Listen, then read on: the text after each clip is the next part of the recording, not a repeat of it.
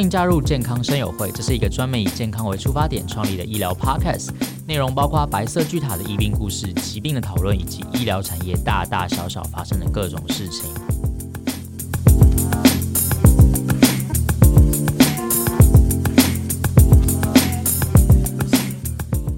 嗨，大家好，欢迎来到健康生友会，我是主持人 Kevin。今天我们很开心邀请到重建协会的理事长，理事长可以跟我们自我介绍一下吗？啊、呃，大家好，我来自南投国新乡，我叫邱清喜。不知道大家有没有呃关注就是长照的问题，或者是说有一些独居老人啊，然后可能他呃子女都在外地，然后他可能就是单独住在原本的地方，没有跟着子女到。呃，新的新的家，或是到城市里面去居住，因为还是习惯旧的家。李尚可以从头开始跟我们介绍一下，说为什么当初会成立这个重建协会？呃，起初还是九二一大地震的关系，嗯、因为地震的时候，事实上我们福归村是啊三百一十九间的半岛，三百一十八间的全岛，往生人大概十六位左右。那我家大概就是一个全岛，一个半岛。那我从事一个雅马哈的经销商，那店里面所有的器材设备都毁掉了，然后啊、跟着我的师傅那天晚上也往生了。所以说，在那个在慌乱的些那个时间点，我们就是啊、比较。早期我在当雅马哈的时候是工会的干部，所以说我们也在做一些慈善事业。那我当下就求助外面的朋友，啊，刚好运来两部的货柜，那个货柜就是有医疗设备，还有一些食物的饮用的部分。那我们就下到当地的派出所做统一管理，由村长来分配。那我们就是在福贵国小搭帐篷睡，睡在福贵国小的操场。那大家就煮大锅饭、大锅菜。那个时间点，大概慈善单位都会送便当，送了大概一个礼拜左右。但是第二个礼拜啊、看不到便当。那我们就会想说，村里面的长辈，那事实上都家都毁了，那他们怎么饮用？啊，来温饱三餐。那时候我们就家长会的成员，我们就是啊，把大锅饭、大锅菜打成便当啊，分送给我们村里面的长辈来做食用。那时候刚好南投县政府也在福归啊，在规划一个富丽农村，本身就有一组的规划团队进驻在福归村。那时候刚好那个邱明明邱老师就跟我讲，那事实上，那你要不要来接手从前的工作？那我那时候机车行根本也没办法去恢复到啊、原来的日常生活。那我选择啊，当然还有用之余，就是协助国姓乡的长辈来做这一些的送便当的工作。那从第一个村送到第三个村，到最后送到十三个村。那因缘际会又啊认识了李远哲院长所成立的全国灾后重建联盟，那我们简称全盟。那刚好就谢志成谢老师就来找我来当啊国信乡的召集人，那我就很乐意去当召集人。那院长的时候，事实上刚成立第一年给八十万。那我把八十万就是啊，全部提供给我五个社区的妈妈，就是我们家长会的成员的妈妈，嗯、一个月就是一万五。那一万五、嗯、五个人就开始来送整个国信这样的便当的起因是这样来的。哦，对，所以等于说从那个九二意大利人到到现在，然后就是从那个时候就一路送送到现在。对啊，所以说一送送到二十几年。那我们大概最高峰送到将近快两百位的长辈，嗯、那那个时候事实上啊，为什么送到两百位左右啊？我就跟那个重建委员会的执行长，那就是我我们的现在黄龙村黄部长，他现在是我们考试院的院长。那时候他担任执行长，那我就跟他建议，不要花在心灵上的建设，事实上对长长辈没有什么很大的用意啊。最主要我们能够提供他的中餐来温饱他，加上一个厨房的妈妈送便当之余，还来关心他的日常生活，来疏解他的压力，我觉得会比较大的意义。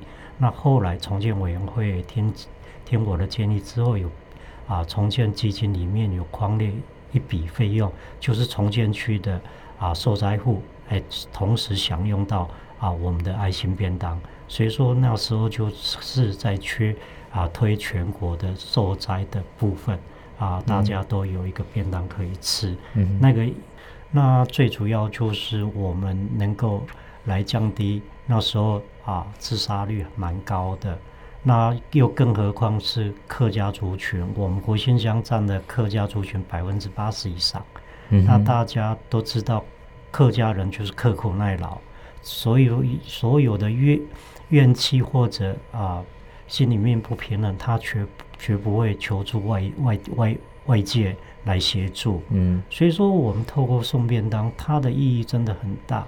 所以说可以安抚到我们的本身的长辈，然后啊生病，那由我们啊送餐员通报，由我们社工马上就是开车接送我们长辈到啊邻近的草屯或者埔里啊到医院里面啊带阿公阿妈去就诊。嗯哼，好，嗯，刚才理事长有讲到，其实不光只是送物资送餐，其实他们可能更需要的是。可能有人去陪伴他讲话，对，然后关心他，对，即便他嘴巴上说没有关系，但是实质上他们是需要这个这个协助的，对。那我们最早期就是送便当啊，你知道乡下的阿公阿嬷都很节俭，嗯，那你电锅打开来就是那个米啊，不是白色的，是黄色的，所以说煮一餐大概吃了三天至四天。嗯哼，那我们觉得这样是很不健康的。嗯，那透过我们送便当之后，阿公阿嬷就不再煮啊多次的餐，就是一次一一餐这样为主。那慢慢让阿公阿妈能够更健康。那再来饮食的部分，我们也推了全国啊首创的，就是阿公阿妈的需求纳入到我们的菜色里面。比如说阿公不吃鱼，他。他不吃什么东西，那我们就另外帮阿公阿妈来做他的能够使用的食材来入菜，那是我们本身能做到的。那再来就是说，我们到啊国姓乡是一个偏乡，那早期我事实上是没钱，那本身也没有什么很大的能力，那唯独就是啊我啊能够活用就是。我们到邻近的草屯市场去买菜，嗯哼，那你说讲好听是买菜，那是我到菜市场去要菜，而不是买菜。那菜贩他们都知道我在做公益啊、呃，事实上也没有跟长辈收钱，所以说摊贩他们都很乐意来帮我们，就是会送青菜给我们。那鱼的部分大概就是会半买半相送，那本身就是鱼啊，买一件他可能送一件。嗯，那来减减减轻我们的的压力。嗯、那猪肉也一样，大概猪肉我们现在一一斤就是买到五十块。哦、那啊，对，那我们都会跟摊商讲说，反正你今天卖不完的，你就便宜卖给我们。嗯，哦，你生意能做你做啊，不能做就剩余的部分也不要浪费啊，就直接卖给我们这样。嗯，那我们通常都是采这样的模式。啊，再来就台湾。很多的庙宇，啊，拜拜就比较诚心拜拜嘛，哦，所以说我们几乎每几个月我们都会上来台北泸州啦、青南宫，他们只要法会啊，就会有大量的白米，还有一些面啊，一些物质的部分。事实上这也是不用钱，只是你把时间挪出来啊，到台北来再回去给长辈来使用。事实上你也不用买花钱来买。嗯，哦，我那这就是我本身能够维持到二十几年的啊，我本身就是啊没有钱，但是会去外面寻求外面的物资协助。那我们现在包含我们啊、呃、草屯镇的啊、呃、面包店，今天卖不完的面包也会提供给我们。嗯、那还有台中市两家非常知名的面包店，哦，它也是当天卖不完就当天下架。那我不知道可不可以讲？嗯，可以啊，可以可以。哦，那就是我们的五宝村，五宝村面包店，哦，市政二路的五宝村面包店也是免费提供给我们来做关怀给长辈。还有那个乐木乐木面包也是、哦、也是提供给我们。哦，所以说你会做好事，就遇到一一群的好人。嗯，那只是我们不用钱花，只花时间去载。那在呢又分享给我们的长辈，那事实上很有意义啊。对啊，对，因为其实呃，我我受到现场看过重建协会，我觉得能够有这样的规划，其实是很厉害的。因为大部分的大呃大部分的那个，就我看过的，嗯，有一些公益或是慈善的团体，他们的做法当然也是有爱心啊，但我就会觉得说，好像缺乏一点。呃，规划或者是说资源统合的那个能力，所以我觉得理事长蛮厉害的。呃，没有，那本身我本身学历不高，那我长期以来都是聘任专业的社工。哦。那社工的领域里面，专业的就丢给他们，然后钱的部分，还有一些外面的物质的部分，都由我来打理。嗯。那所以说，我们的社工只要把我们的长辈照顾好，那我就很高兴。那再来钱的部分，还有物质的部分，我觉得，呃，关关难过关关过。嗯，那我本身就是我心态调整的很好。嗯，那我时常告诉自己，每天都一定要有正能量。嗯，那正能量的起源在哪里？人家只有一个父母亲，但是我有好几百位、好几千位的父母亲。所以说，在世上我是最幸福的人。嗯、所以说，我又把我们的阿公阿妈定调为潜水团，啊，上千岁的阿公阿妈。嗯、那最主要，事实上，阿公阿妈在乡里面，真的他们非常的可爱。那我们之间的彼此的感情，事实上无法割舍，就是一个家人。那最不忍心就是啊，我们时常在讲的长照。唯一做得很好，但是我们的健保制度做得不好。那健保制度做得不好的原因是在于，呃，我们的长辈事实上健保的关系，他有一定的时间住院拿药，但是时间一到，他还没办法康复，就必须要回到原生家庭。那原生家庭里面，我们时常不愿意看到的，就是说啊、呃，我们休礼拜天。那事实上，阿公都礼拜五出院，那礼拜六我们送便当可以送，那礼拜天那我们就没办法送，那没办法送，大概礼拜一送，送餐的妈妈就哭着回来说，那个那个谁阿公又又往生了，在在床铺上面，那我们就于心不忍。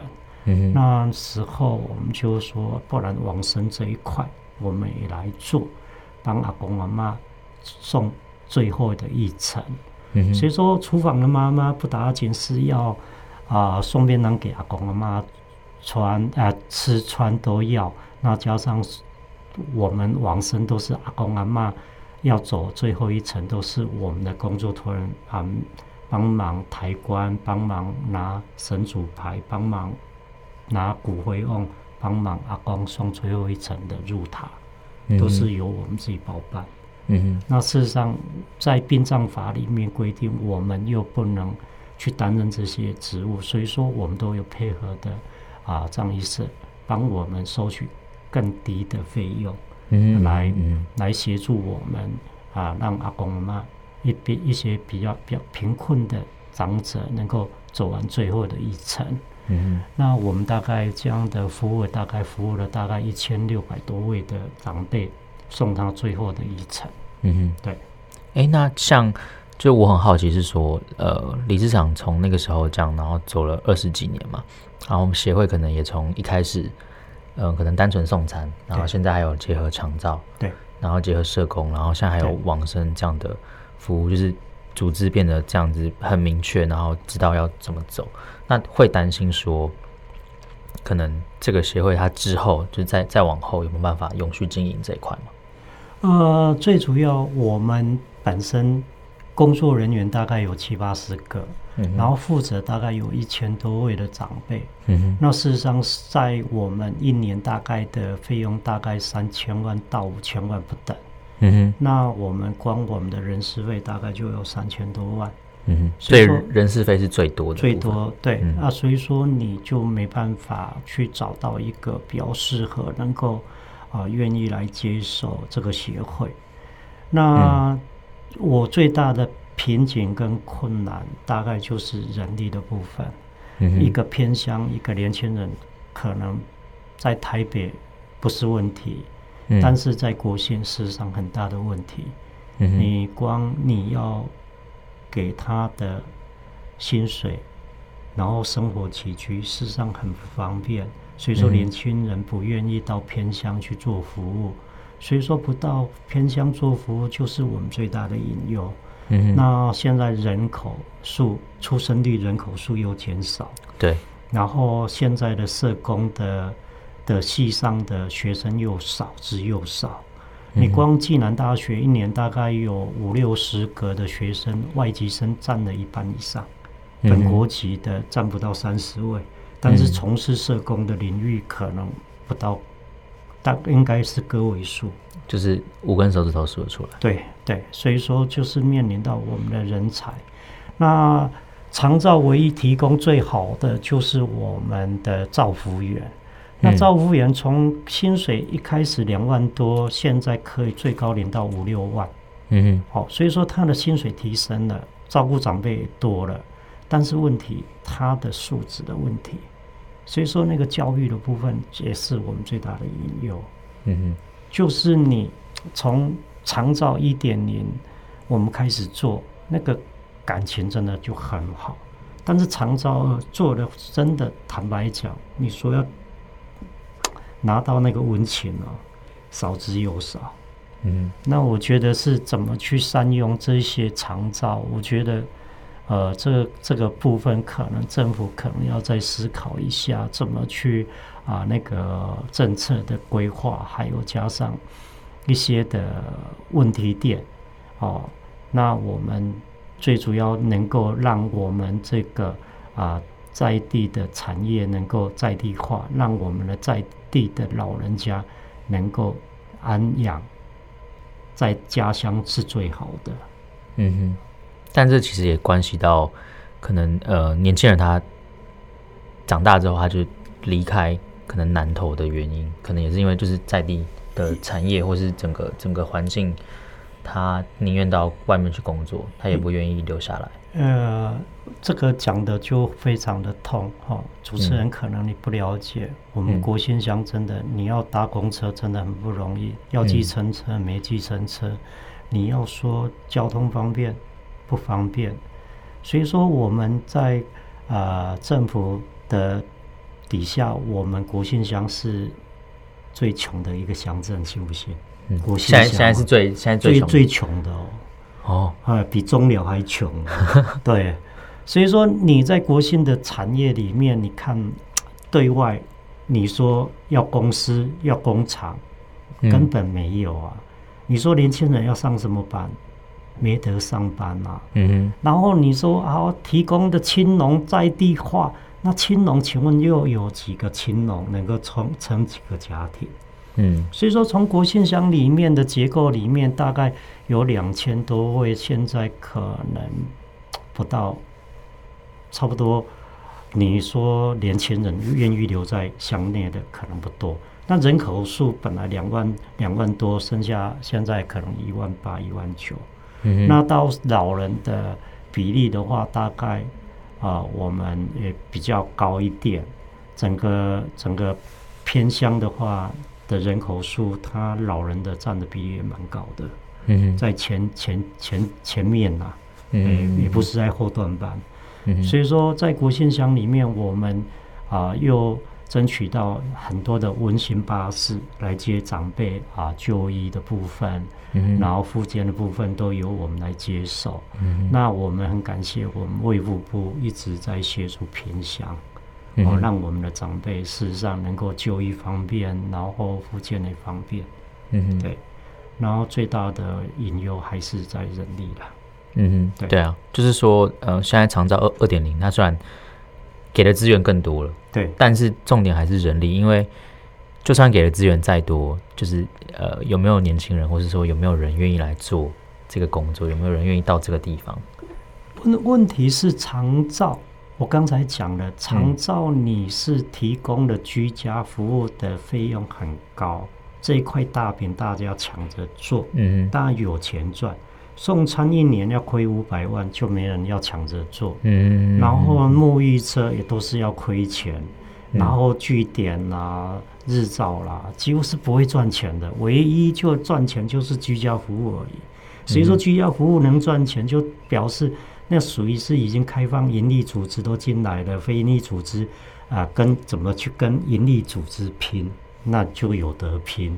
嗯，事实上不是站在一个啊弱势的家庭里面去做一些啊感动的事啊，啊变成是一个政府撒钱，当然大家抢着抢着做，嗯，那变成是那种观念，我觉得那个温度就不高了。嗯哼，就会变成是就是为了领那个薪水。对对对，所以说你从两万多的薪水。大家做的都非常的开心。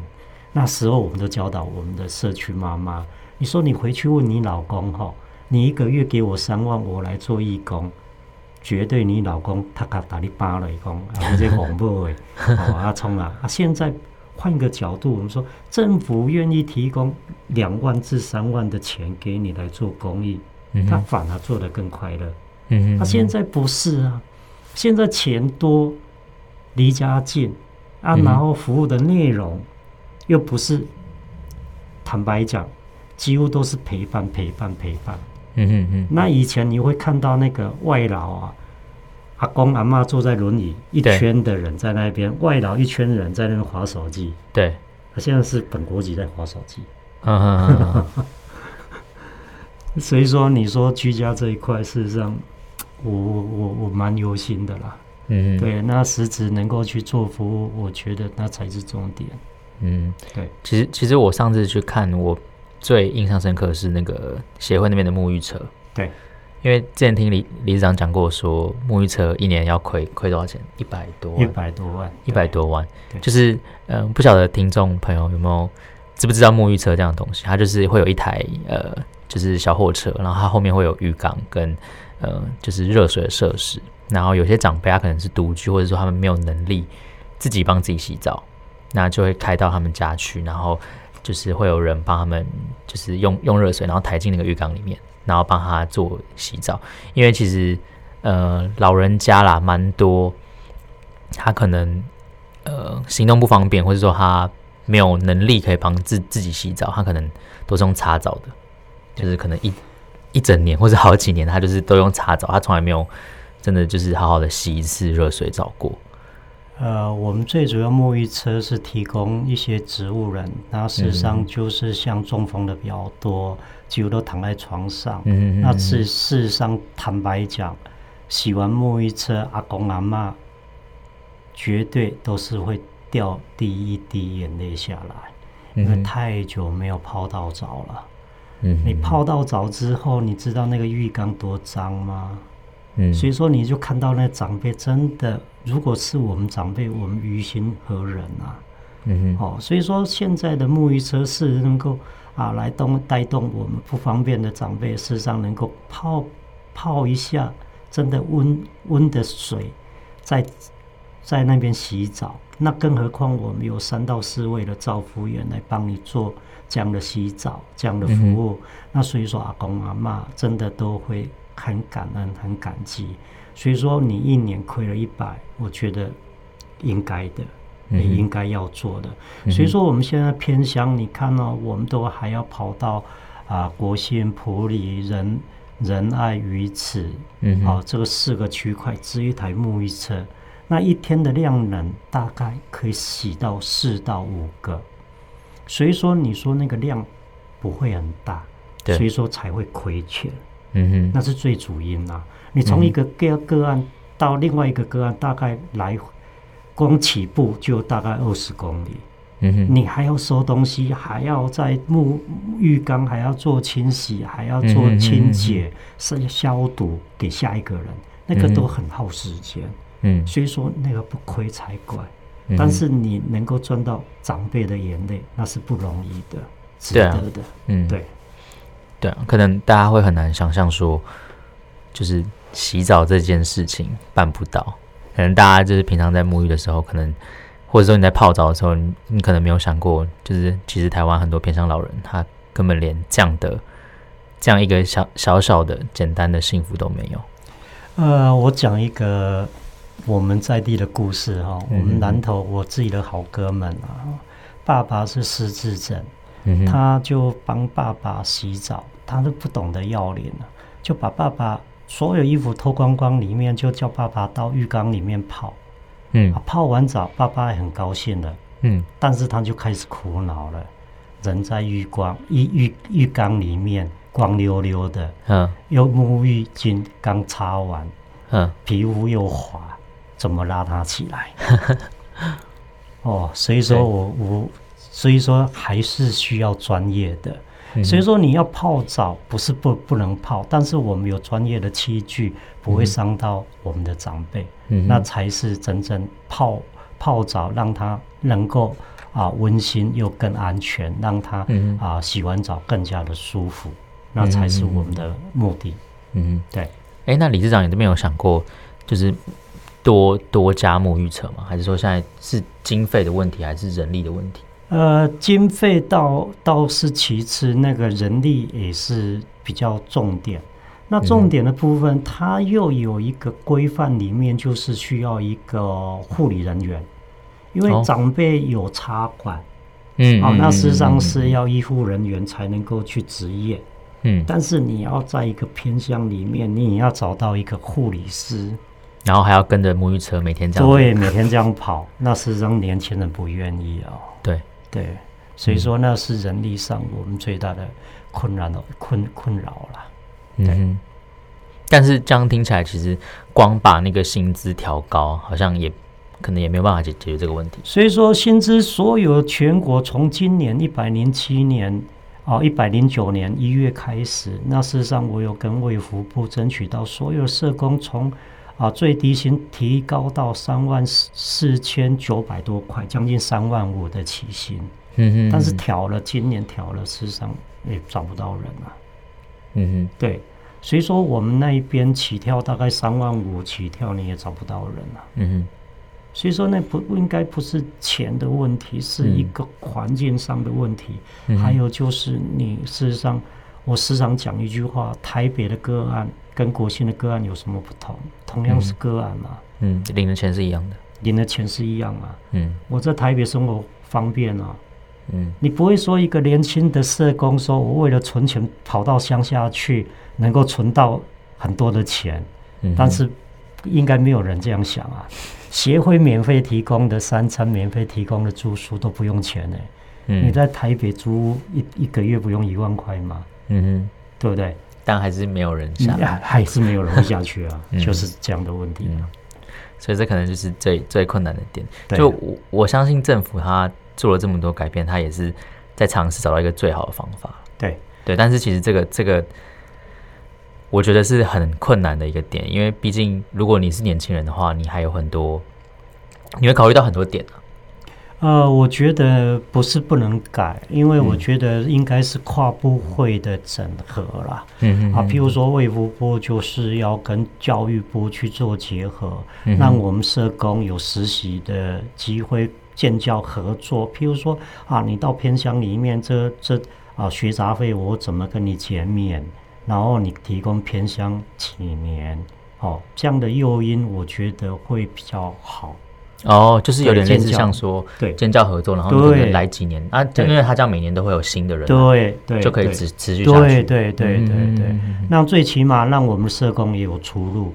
哦。那早期说你说啊，所有的学校的教官要退出，让我们的社工来担任啊学校的教官的工作，嗯嗯，哦，那事实上到现在还没有执行啊，所以说你的社工根本没有出出路。然后他的本身的工作的性质又危险，嗯、然后又没有什么保障，嗯、哦，就如同我们一个年轻的社工，嗯、啊，厨妈休息，下雨天他送送便当到山上去，结果跌落到山谷，嗯、整个脸缝了五十几针，你看的都很心疼呐、啊。嗯、所以说，你看现在年轻人，你说愿意到偏乡里面，真的很危险，然后又不方便。嗯，所以说可遇不可求啊。嗯，对。啊，所以说你这样的心态，主持人就应该了解偏乡的需求了。呃，我一开始建立在这个协会里面，我就把它定掉。事，实上啊，我们就是会打造一个社会企业的概念啦。嗯哼哼。那我们我从来不会去外面跟人家要钱。嗯，第一个是我的尊严的问题。我从来不会是跟人家说，哦，我没有钱，你要来帮助我。但是我不是，嗯、我就是一个生意人。嗯，我生意人，我头脑好，所以说我会赚钱来养这个协会。嗯，所以说我才会从事我们栽种白木耳来做饮品啊，给九二一社会企业来卖这些饮品，所赚的钱就是来照顾我们国姓乡的长辈。嗯，那那意义又不一样。啊，第一个我做事情就是会啊顾及到啊不是两面而已，可能顾及到四面。第一个我可以种植木耳，做成木耳露，可以提供给我们乡下的长辈，我不用钱再去买，我就可以提供啊高营养的东西给我们长辈来饮用。二来我可以把它贩售，卖的钱又可以回归到整个协会。那这如果这样的运作的模式能够好的话，那事实上钱就不是问题。嗯，好，那重点是在于我们的人力的问题啊，比较高学历的可能就是 比较会很大的困扰困扰。那我事实上我我是个人的的因素啦，所以说我时常在感恩上天啊，让我人生三大灾难都没有死，那必定就是。会要我留下来做好事，嗯、所以说啊，更严重离癌到现在十几年了，那事实上，嗯，好像跟我和平相处，嗯、我也不觉得我是一个癌友啊。再来就是、嗯、啊，我现在的肢体关节也更加的运用啊活用了，嗯、因为早期就协助我们南投县的警方。啊，追捕枪击要犯被开了四十几枪，大腿中了一枪，啊，那事实上经络伤事实上受受损，嗯、所以说蹲没办法蹲，然后没办法久站，那事实上有时候筋都会会紧，那没办法伸展，那到现在事实上也都快可以蹲下去了。那我最怕、嗯、最怕就是坐游览车，游览车一坐上去真的。整整个肢体都僵硬的，动不了了。现在应该都没问题了。嗯嗯嗯。对，所以说你看哦，九二一又没有死，然后人生这样的三大灾难，事实上让我能够在偏乡继续服务二十几年，我觉得是一个福报啊。嗯嗯。对。对啊。那我们今天很开心，就是重建协会的邱理事长可以跟我们。分享这么多，然后我们也探讨了，比如说像现在长照的问题啊，偏乡长照的问题，然后健保的问题，然后跟呃现在的这些长辈需要的需要的东西，对，对我们我我们谈了很多啦。那理事长这边有没有什么想跟？因为主要听 Podcast 都是比较年轻的人，是你可以招募一下新血。哦，那所以说呼吁年轻人哦，真的有时间哦，可以到乡下走走。所以说乡下好，都市就会好，嗯，哦，这是一定的概念，对，嗯，好，那我们今天节目就到这边，那我们下次见喽，拜拜，拜拜。